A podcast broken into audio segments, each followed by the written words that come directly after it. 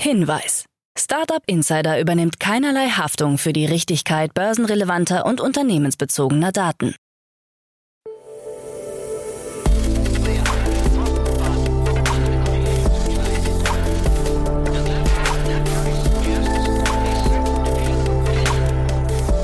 Startup Insider Daily. Morgen Update. Einen wunderschönen guten Morgen und herzlich willkommen zu Startup Insider Daily in der Morgenausgabe. Es ist Mittwoch, der 20. Dezember 2023. Mein Name ist Nina Weidenauer und das sind die News des Tages. Zahl der Börsengänge weltweit gesunken. 22 Millionen US-Dollar für Luma Vision, Investorenärger bei Ride Capital, 700 Millionen US-Dollar Strafe für Google und Vetorecht gegen Sam Altman. Tagesprogramm.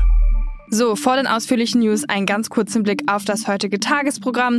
In der nächsten Ausgabe analysiert Jan Mitschaika, Partner bei HV Capital, die Finanzierungsrunde von dem Gesundheitsstartup Miro. Um 13 Uhr geht es weiter mit Christian Heiger-Moser, Co-CEO und Co-Founder von Vectorflow. Und um 16 Uhr ist es mal wieder Zeit für die Rubrik Junge Startups. Dazu aber später mehr nach den Nachrichten.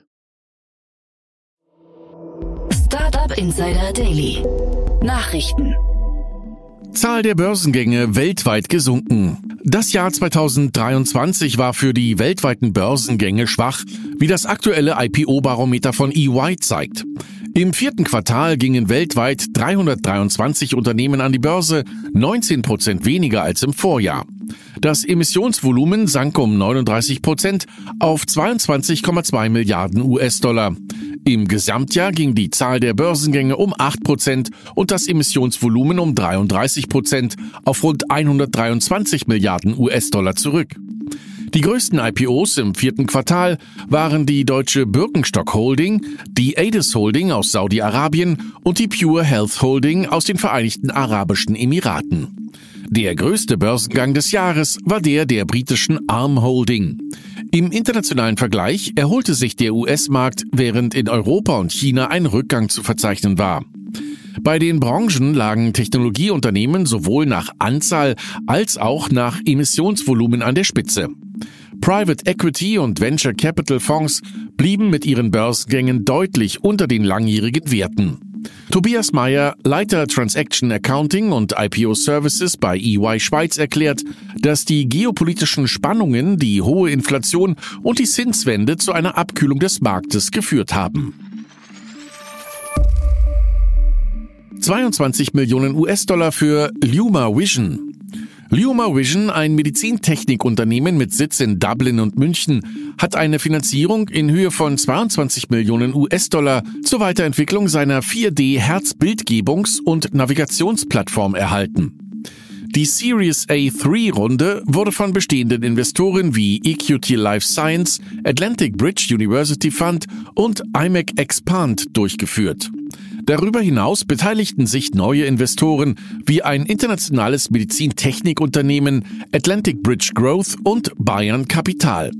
Luma Vision, 2017 von Christoph Hennersperger und Fion Lahart gegründet, strebt die Marktzulassung und den Markteintritt seiner Plattform an. Evum Motors erhält 20 Millionen Euro. Evum, ein Münchner Hersteller von kompakten Elektronutzfahrzeugen, hat eine Finanzierungsrunde in Höhe von 20 Millionen Euro unter Führung der Private Equity Gesellschaft Jolt Capital bekannt gegeben. Bereits im Sommer hatte sich Evum eine Finanzierung in Höhe von 5 Millionen Euro von der Uni Credit Bank gesichert.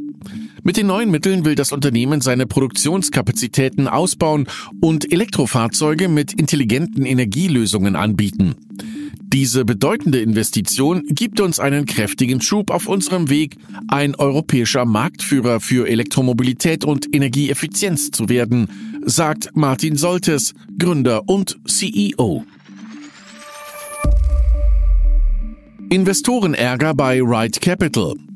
Das Berliner Fintech Ride Capital, das vermögensverwaltende GmbHs für wohlhabende Zielgruppen gründet und verwaltet, hat derzeit mit Problemen aufgrund von Immobiliengeschäften zu kämpfen, so Finance Forward. Laut dem Bericht geriet das Unternehmen in Schwierigkeiten, als sich der Immobilienmarkt drehte und sich die Firma bei einigen Transaktionen verspekulierte.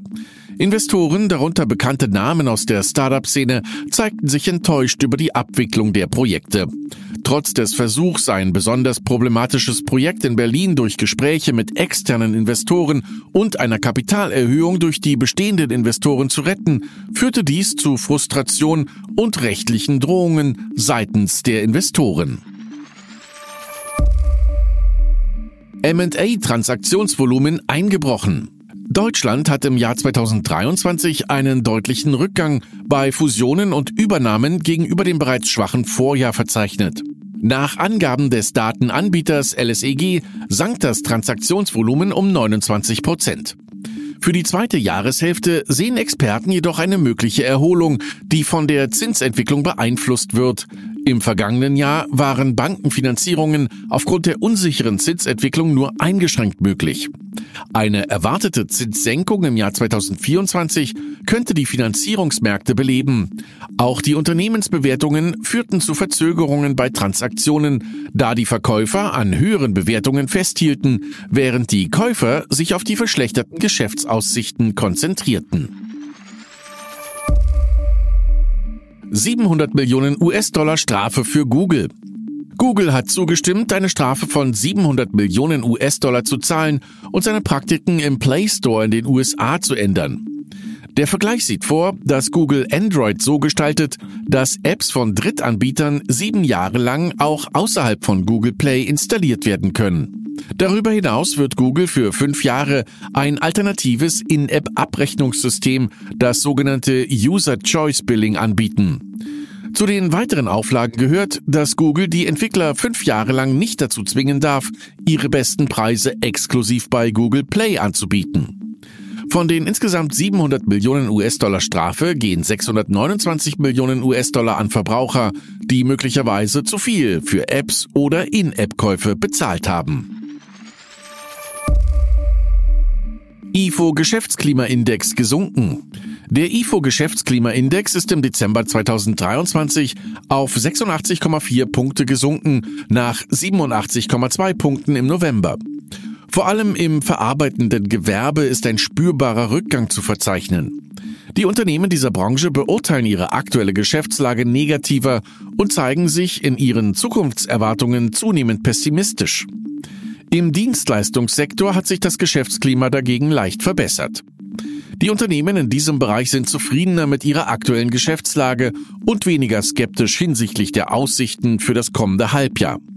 Trotz einer Verbesserung im Gastgewerbe sind die Erwartungen in diesem Sektor stark zurückgegangen. Energieberatungs-Startups mit Schwierigkeiten. In Deutschland stehen Energieberatungs-Startups aufgrund zweier politischer Entscheidungen vor Herausforderungen. Zum einen wurden durch eine Haushaltssperre des Bundesfinanzministeriums verschiedene Förderprogramme aus dem Klima- und Energiefonds gestoppt, darunter auch die Bundesförderung für Energieberatung. Zweitens hat die EU ihre Gebäuderichtlinien entschärft, was die Wachstumsaussichten für das Energieberatungsgeschäft dämpft. Diese Entwicklungen treffen vor allem junge Unternehmen, die auf Fördermittel angewiesen sind. Viele dieser Unternehmen hatten sich auf die Bundesförderung verlassen, die bis zu 80 Prozent der Kosten für Energieberatung abdeckte. Vetorecht gegen Sam Altman. OpenAI hat ein neues Sicherheitskonzept namens Preparedness Framework vorgestellt, das die Prozesse zur Anerkennung und Abwehr von Risiken durch fortgeschrittene KI-Modelle beschreibt. Zentraler Bestandteil dieses Konzepts ist die Einführung eines Vetorechts für den Vorstand gegenüber der Unternehmensführung. Darüber hinaus wird ein funktionsübergreifendes Security Advisory Board eingerichtet, das Berichte über aufkommende Risiken auswertet und sowohl das Management als auch den Vorstand informiert. Letztendlich liegt die Entscheidungsgewalt beim Vorstand, der damit auch Entscheidungen des CEOs Sam Altman aufheben kann.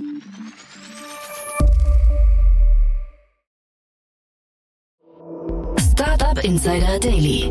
Kurznachrichten. Das in Berlin ansässige KI-gesteuerte Design-Startup Kittle verhandelt Berichten zufolge mit dem US-Investor EVP über eine Finanzierungsrunde. Die deutsche Firma, die Canva Konkurrenz machen könnte, hat bereits im Januar eine Series A in Höhe von 11,6 Millionen US-Dollar abgeschlossen. EVP soll nun eine Series B-Runde anführen, die Kittle auf rund 300 Millionen US-Dollar Post-Money bewertet.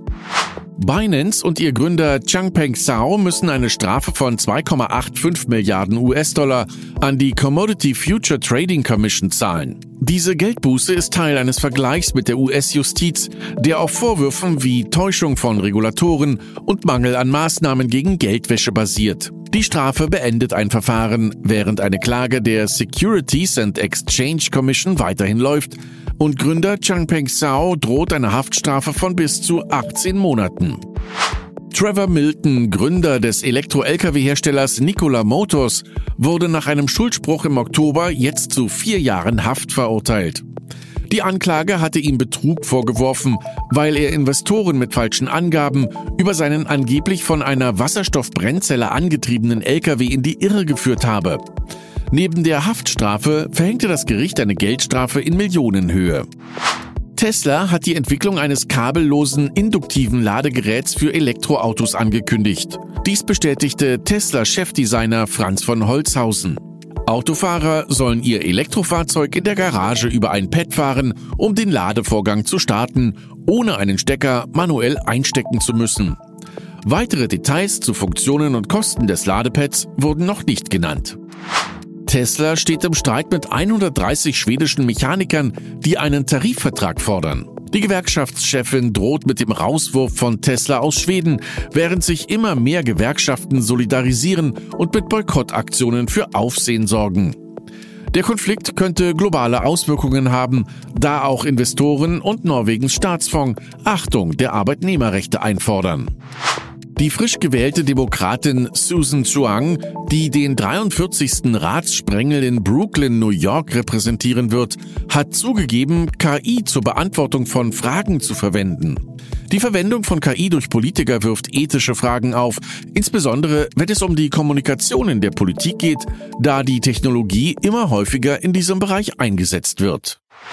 Und das waren die Startup Insider Daily Nachrichten für Mittwoch, den 20. Dezember 2023. Startup Insider Daily Nachrichten. Die tägliche Auswahl an Neuigkeiten aus der Technologie- und Startup-Szene. So, das waren auch schon wieder die News des Tages und jetzt zu unserem Tagesprogramm für heute.